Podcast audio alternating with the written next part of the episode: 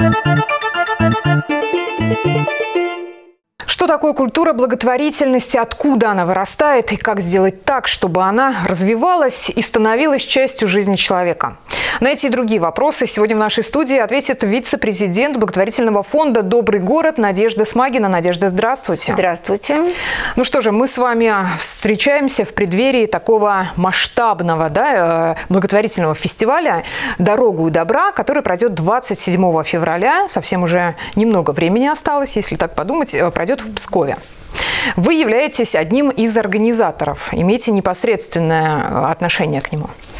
Совершенно верно. Отношение непосредственное. Это наш совместный проект с фондом «Добрый город», уже не первый.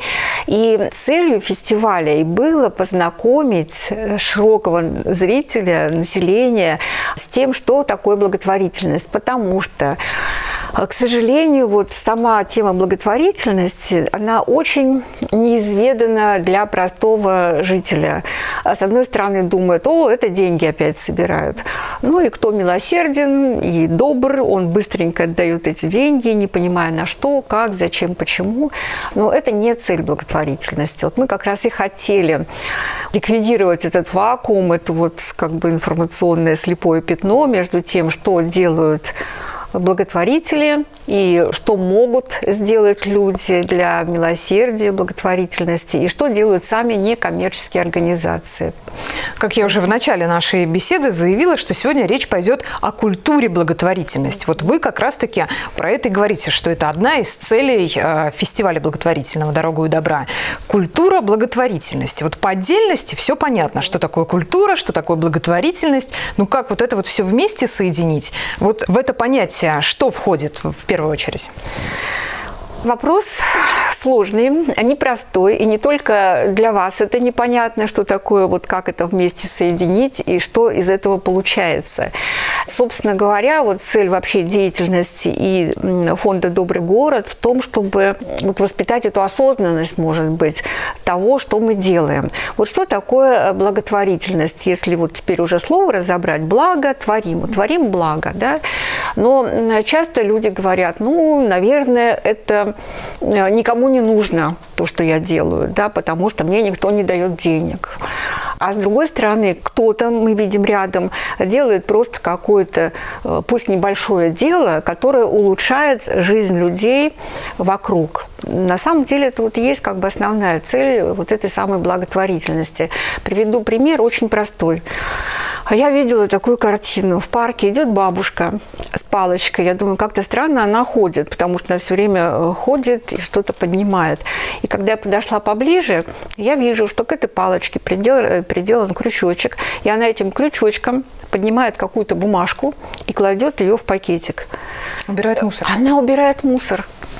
И она при этом нигде не вывешивает плакат, там, что я великая бабушка, собираю мусор в парке. Она просто ходит и это делает. И вот я считаю, что именно с таких людей начинается настоящая благотворительность. И я, конечно, но она не разрешила себя даже сфотографировать, говорит, я просто скромная бабушка, хожу, я не люблю грязь. И все. Вот очень интересную тему вы затронули. Я бы обозначила это как псевдоблаготворительность. Вот я сейчас говорю mm-hmm. про тех людей, которые афишируют свои какие-то благие намерения, свои добрые дела, во всех инстанциях об этом говорят. Есть ли действительно вот такой псевдоблаготворительность? Или когда ты совершаешь благое, доброе дело, неважно, что тобой движет, какой мотив? Там, ради собственного пиара, либо чтобы действительно помочь? Или вот все-таки это на разных чашах весов? По большому счету, неважно. Если вы делаете благое дело, и вы хотите при этом сделать собственный пиар, да ради Бога, лишь бы вы помогли благому делу. Но, конечно, ну, вот мне как человеку с каким-то внутренним этическим законом, и многие люди так тоже относятся к этому, наверное, будет неприятно видеть, что спонсором благотворительного мероприятия, посвященного экологии, допустим, да, явилось предприятие, которое вместо того, чтобы потратить деньги на действительно благое дело, очистить что-то, да, вот э, в атмосфере там или в своей деятельности предприятия, оно просто тратит, допустим, допустим, деньги на то, чтобы рассказать об этом и поддержать. На рекламу. На рекламу, да, вот это вот всегда неприятно.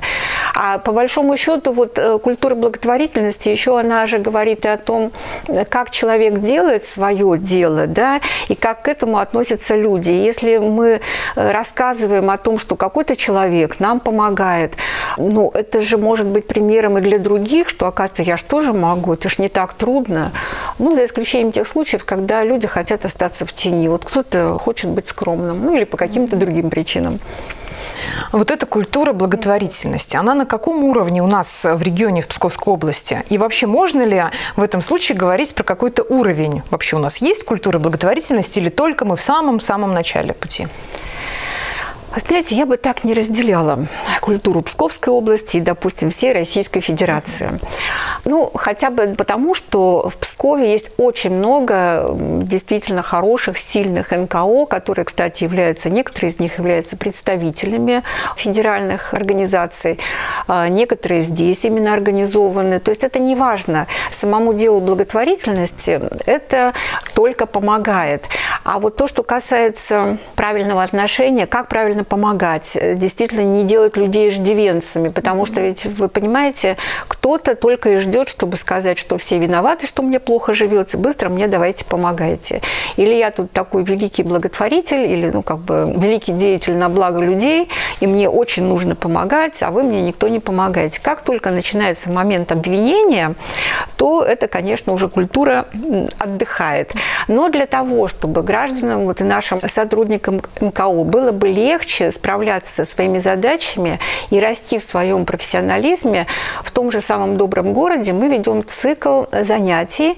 Есть зимние, весенние, там, осенние школы НКО, и там можно поучиться проектной деятельности, как правильно делать этот проект свой, как его продвигать, как э, его делать видимым и слышимым для людей.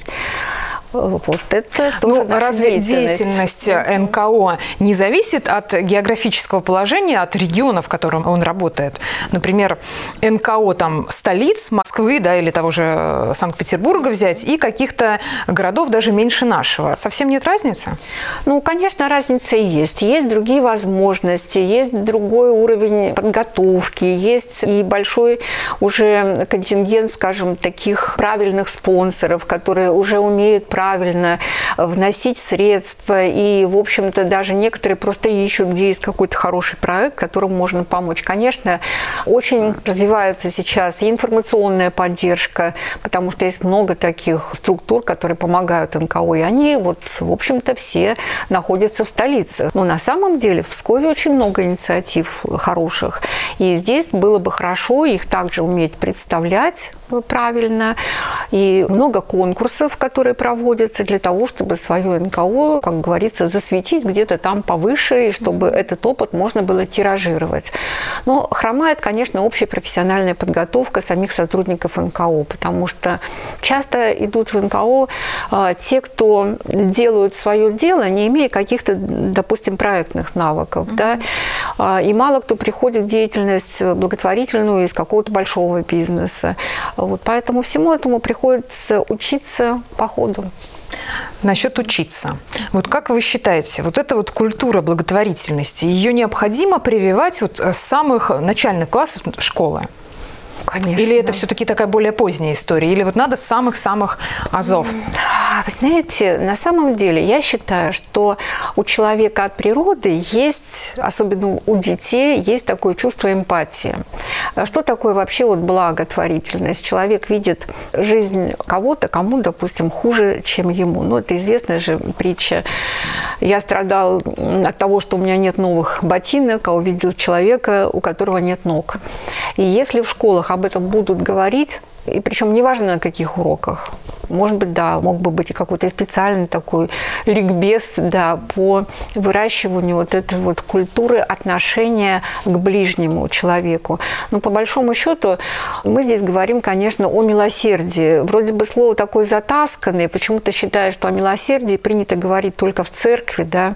На самом деле это очень большая часть человеческой жизни. И хоть слово кажется таким патетическим, но на самом-то деле это и есть. Представляете, вот сотни сотни тысячи людей каждый день идут и делают какую-то работу для того, чтобы людям вокруг стало жить легче. Причем это не абстрактно каким-то там людям, знаете, мир во всем мире, а вот реально вот реальным людям, которые живут там в интернатах или у которых есть какие-то заболевания, или те же самые животные, о которых некому позаботиться, или э, кто-то кормит, как у нас есть и в Пскове, кстати, такая инициатива, люди просто на свои деньги, ну да, они получают какие-то гранты, сейчас уже научились, а так изначально это они сами вот кормили бездомных людей.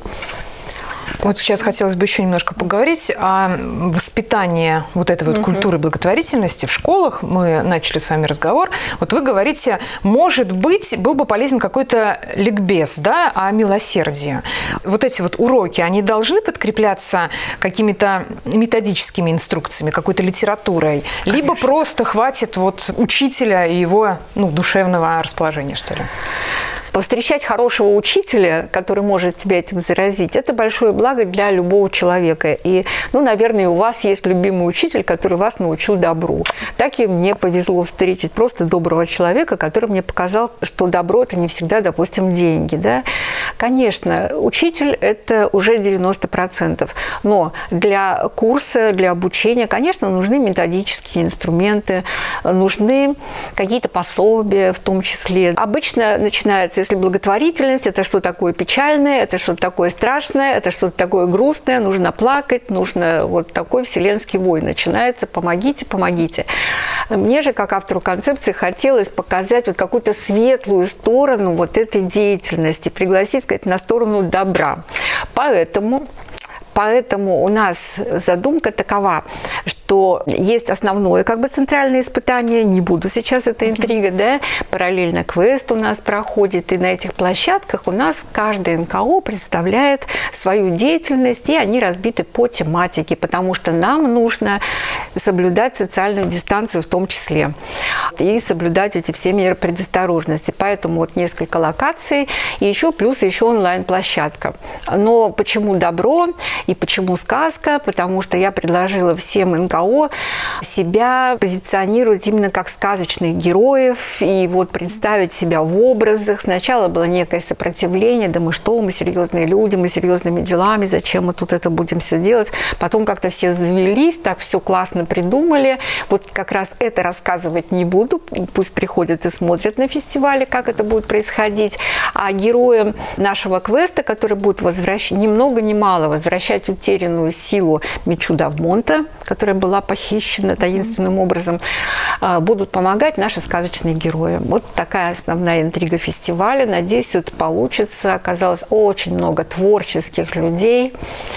И... Но это такая уникальная концепция. Уникальная. Вот прям специально да. разработанная к 27 числу. Да. Это же впервые у нас такой будет проходить фестиваль. Впервые будет проходить это раз. И еще очень важный момент, что 27-го Всемирный день некоммерческих организаций. Прям подгадали все. А вот это большой секрет. Если честно, мы как организаторы не знали этого. Но когда мы начали выбирать дату не и говорите смотрели... так, скажите специально все. Но это же лучше. Когда мы увидели, мы в этом увидели знамение такое. Знак да, знак свыше, что мы выбрали правильное время, правильное место, разработали уникальную концепцию и хотим вот такую провести историю в нашем Пскове. Thank you.